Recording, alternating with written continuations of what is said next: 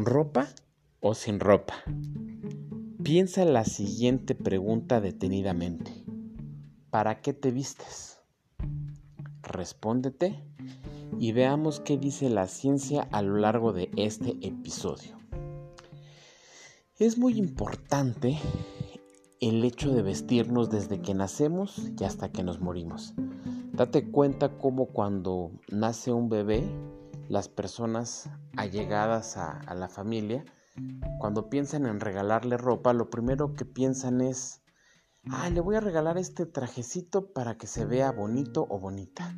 Ay, le voy a regalar esta, esta ropita para que se vea súper bonito. Lo que hace la gente está primero pensando en cómo va a lucir el, el bebé incluso antes de pensar en que la ropa lo primero que, le va a servir al, bebé es para mantener su temperatura corporal. Ahora vámonos al, al final del camino, al final del camino de la vida. Y es que cuando un familiar se muere, voy a tocar quizá aquí fibras un poco sensibles, pero pues ni modo, así es, así es la vida. Cuando un, un familiar se muere, en el funeral se ofrece un servicio de tanatoestética. ¿Qué es la tanatoestética? Bueno, pues en el diccionario de la Real Academia de la Lengua Española no hay significado. Sin embargo, en Wikipedia sí. ¿Y qué, significa? Eh, dice, menciona conjunto de actividades que se practica sobre un cadáver reciente con la intención de dotarlo de un mejor aspecto para poder ser expuesto ante familiares y amigos durante el proceso del velatorio.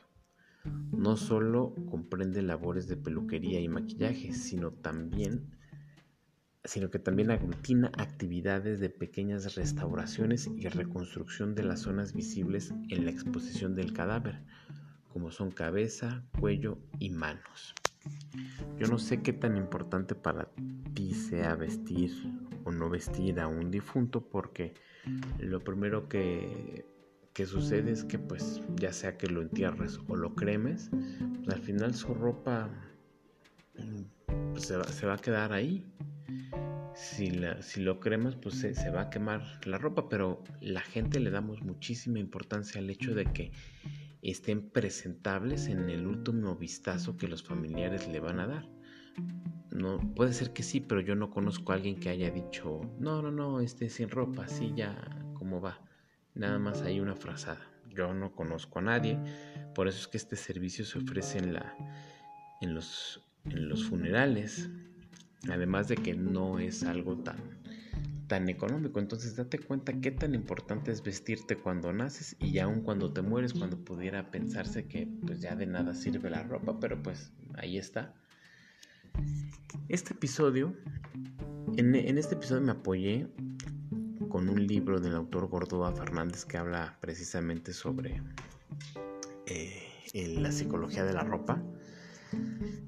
Y bueno, muchos, incluyéndome a mí, podrían pensar que nos vestimos para satisfacer necesidades básicas como la de abrigarnos, protegernos y cuidar el pudor, pero todos los estudios y análisis apuntan a que el deseo de gustar precede al de vestir, dándole una justificación estética ornamental al hecho de decorar nuestro cuerpo. Bueno, es más, la decoración del ser humano desde sus orígenes se dio directamente en el cuerpo mediante la pintura, los accesorios y las modificaciones corporales. Todo esto antes del uso de la ropa.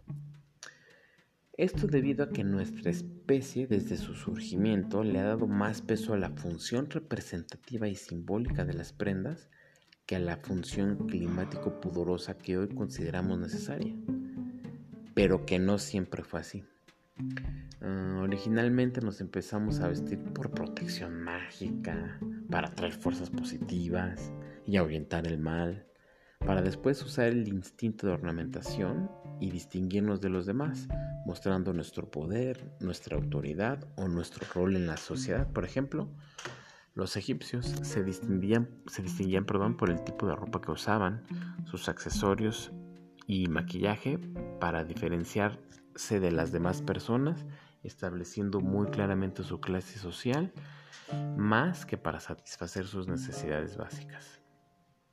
¿Cómo no mencionar a Cleopatra, la reina más joven de Egipto con sus tejidos dorados que se relacionaban con la riqueza, sus accesorios muy llamativos y su maquillaje, su maquillaje que evocaba al misterio, la profundidad, la elegancia.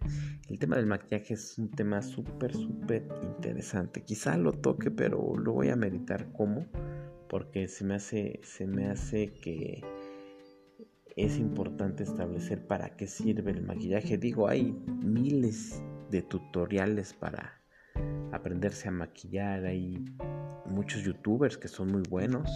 Incluso conozco algunos hombres que son buenísimos para el tema del maquillaje, pero bueno, ya será tema de, de, análisis para ver cómo lo, lo, presentamos, si es que lo presentamos en el corto plazo. Y bueno, volviendo al tema, otro ejemplo más actual son las tribus en África. No sé si te ha tocado todavía hoy en la actualidad ver tribus en África en documentales de Nat Geo, en donde las, las tribus le dan más importancia al pintar sus rostros, al decorar sus cuerpos, que incluso a la misma ropa. A lo mucho, algunas, algunas este, tribus usan taparrabos. En el caso de las mujeres, incluso a veces ni siquiera usan eh, una playera, un brasier o algo, solamente algunos hilos y, tan tan. Y te hablo de la, de la actualidad. Ve y recuerda cómo es más, más importante para ellos todo lo que comunica su, su entre comillas vestuario que lo que realmente les sirve la, eh, la ropa. Otro ejemplo mm, más cercano son las enfermeras Fíjate cómo las enfermeras en sus gorritos, en sus gorritos tienen diferentes líneas. Entre más líneas y el, acomodo especial que tienen en sus gorritos, comunican la jerarquía que tienen las, las enfermeras. Otro ejemplo son los sacerdotes. Y vámonos desde abajo, los monaguillos traen una túnica, si no mal recuerdo, blanca y se acabó. Vámonos al otro extremo, al, al Papa y, ve las túnicas o la ropa que tiene súper elegante, súper bien, bien, estructurada, sus gorros, sus accesorios, o sea, la jerarquía de un, Papa se nota luego, luego con el, con el vestuario. Eh, ah, me acabo de acordar de otro, de otro ejemplo Hace un par de semanas aquí en la Ciudad de México, a finales de junio más más menos, hubo un asesinato, un feminicidio en un restaurante muy lujoso en la Ciudad de México, un restaurante de comida japonés, que me llamó mucho la atención. Digo, además de que una muerte siempre es dolorosa, que no debe de, no debe de haber razón siquiera para matar a alguna persona y menos a una mujer. No, no, no hay justificación no debe de haber ninguna razón, ninguna justificación. Pero pues el, por lo menos lo que muestran las noticias es que está una pareja eh, cenando, alguna razón tuvo o aparentemente eso es lo que es lo que se cree que el, el, el esposo le dispara a la mujer, le da tres tiros y muere.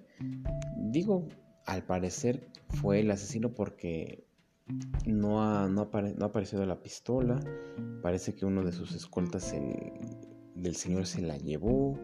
Hay una versión que dice que el que disparó fue el escolta. No sé, no sé en qué vaya a terminar esto. Repito, lamentablemente en una situación así.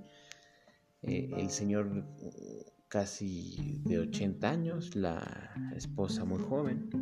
Y la nota que me encontré en el periódico, y es al punto que quiero llegar, dice, vestía como gángster de película, traje gris a rayas, tirantes y camisa de seda. Su reloj, de una marca muy ostentosa y cara, tenía diamantes engarzados en el reloj y la correa. Pero eso no era lo más llamativo, lo más llamativo era su corbata estaba entretejida con brillantes. Fíjate cómo el, la, la nota no fue siquiera eh, el acto espantoso que hizo este hombre, sino describieron la imagen física de este, de este personaje. ¿A qué, ¿A qué lo saco a colación? A que pues que era lo que el hombre, el hombre quería comunicar, quería comunicar que tenía dinero, por supuesto que tenía autoridad y por supuesto que quería comunicar que tenía muchísimo poder. ¿Cómo lo haces? Pues con este tipo de, de, de accesorios tan, tan, tan ostentosos, o sea, que llegan a, a ser casi, casi groseros. Pero bueno, retomando protección mágica, instinto de ornamentación y necesidades de distinción. Por eso es que el vestuario y su traducción, traducción perdón, en lo que llamamos moda es el reflejo más inmediato de los cambios políticos, económicos, sociales, religiosos y culturales de la humanidad. El autor hizo una encuesta, él es rector de su colegio, hicieron una encuesta a 500 personas en las que se les preguntó no, perdón, por qué se vestían. Y los resultados fueron asombrosos. Voy a decir las principales respuestas, que fueron 11. Y la primera es, me visto porque me da confianza y seguridad. Segundo, me visto para expresar quién soy. Interesante, ¿no? Cómo comunicamos lo que somos sin hablar. Tercero, me visto para estar cómodo. Cuarto, me visto para verme profesional.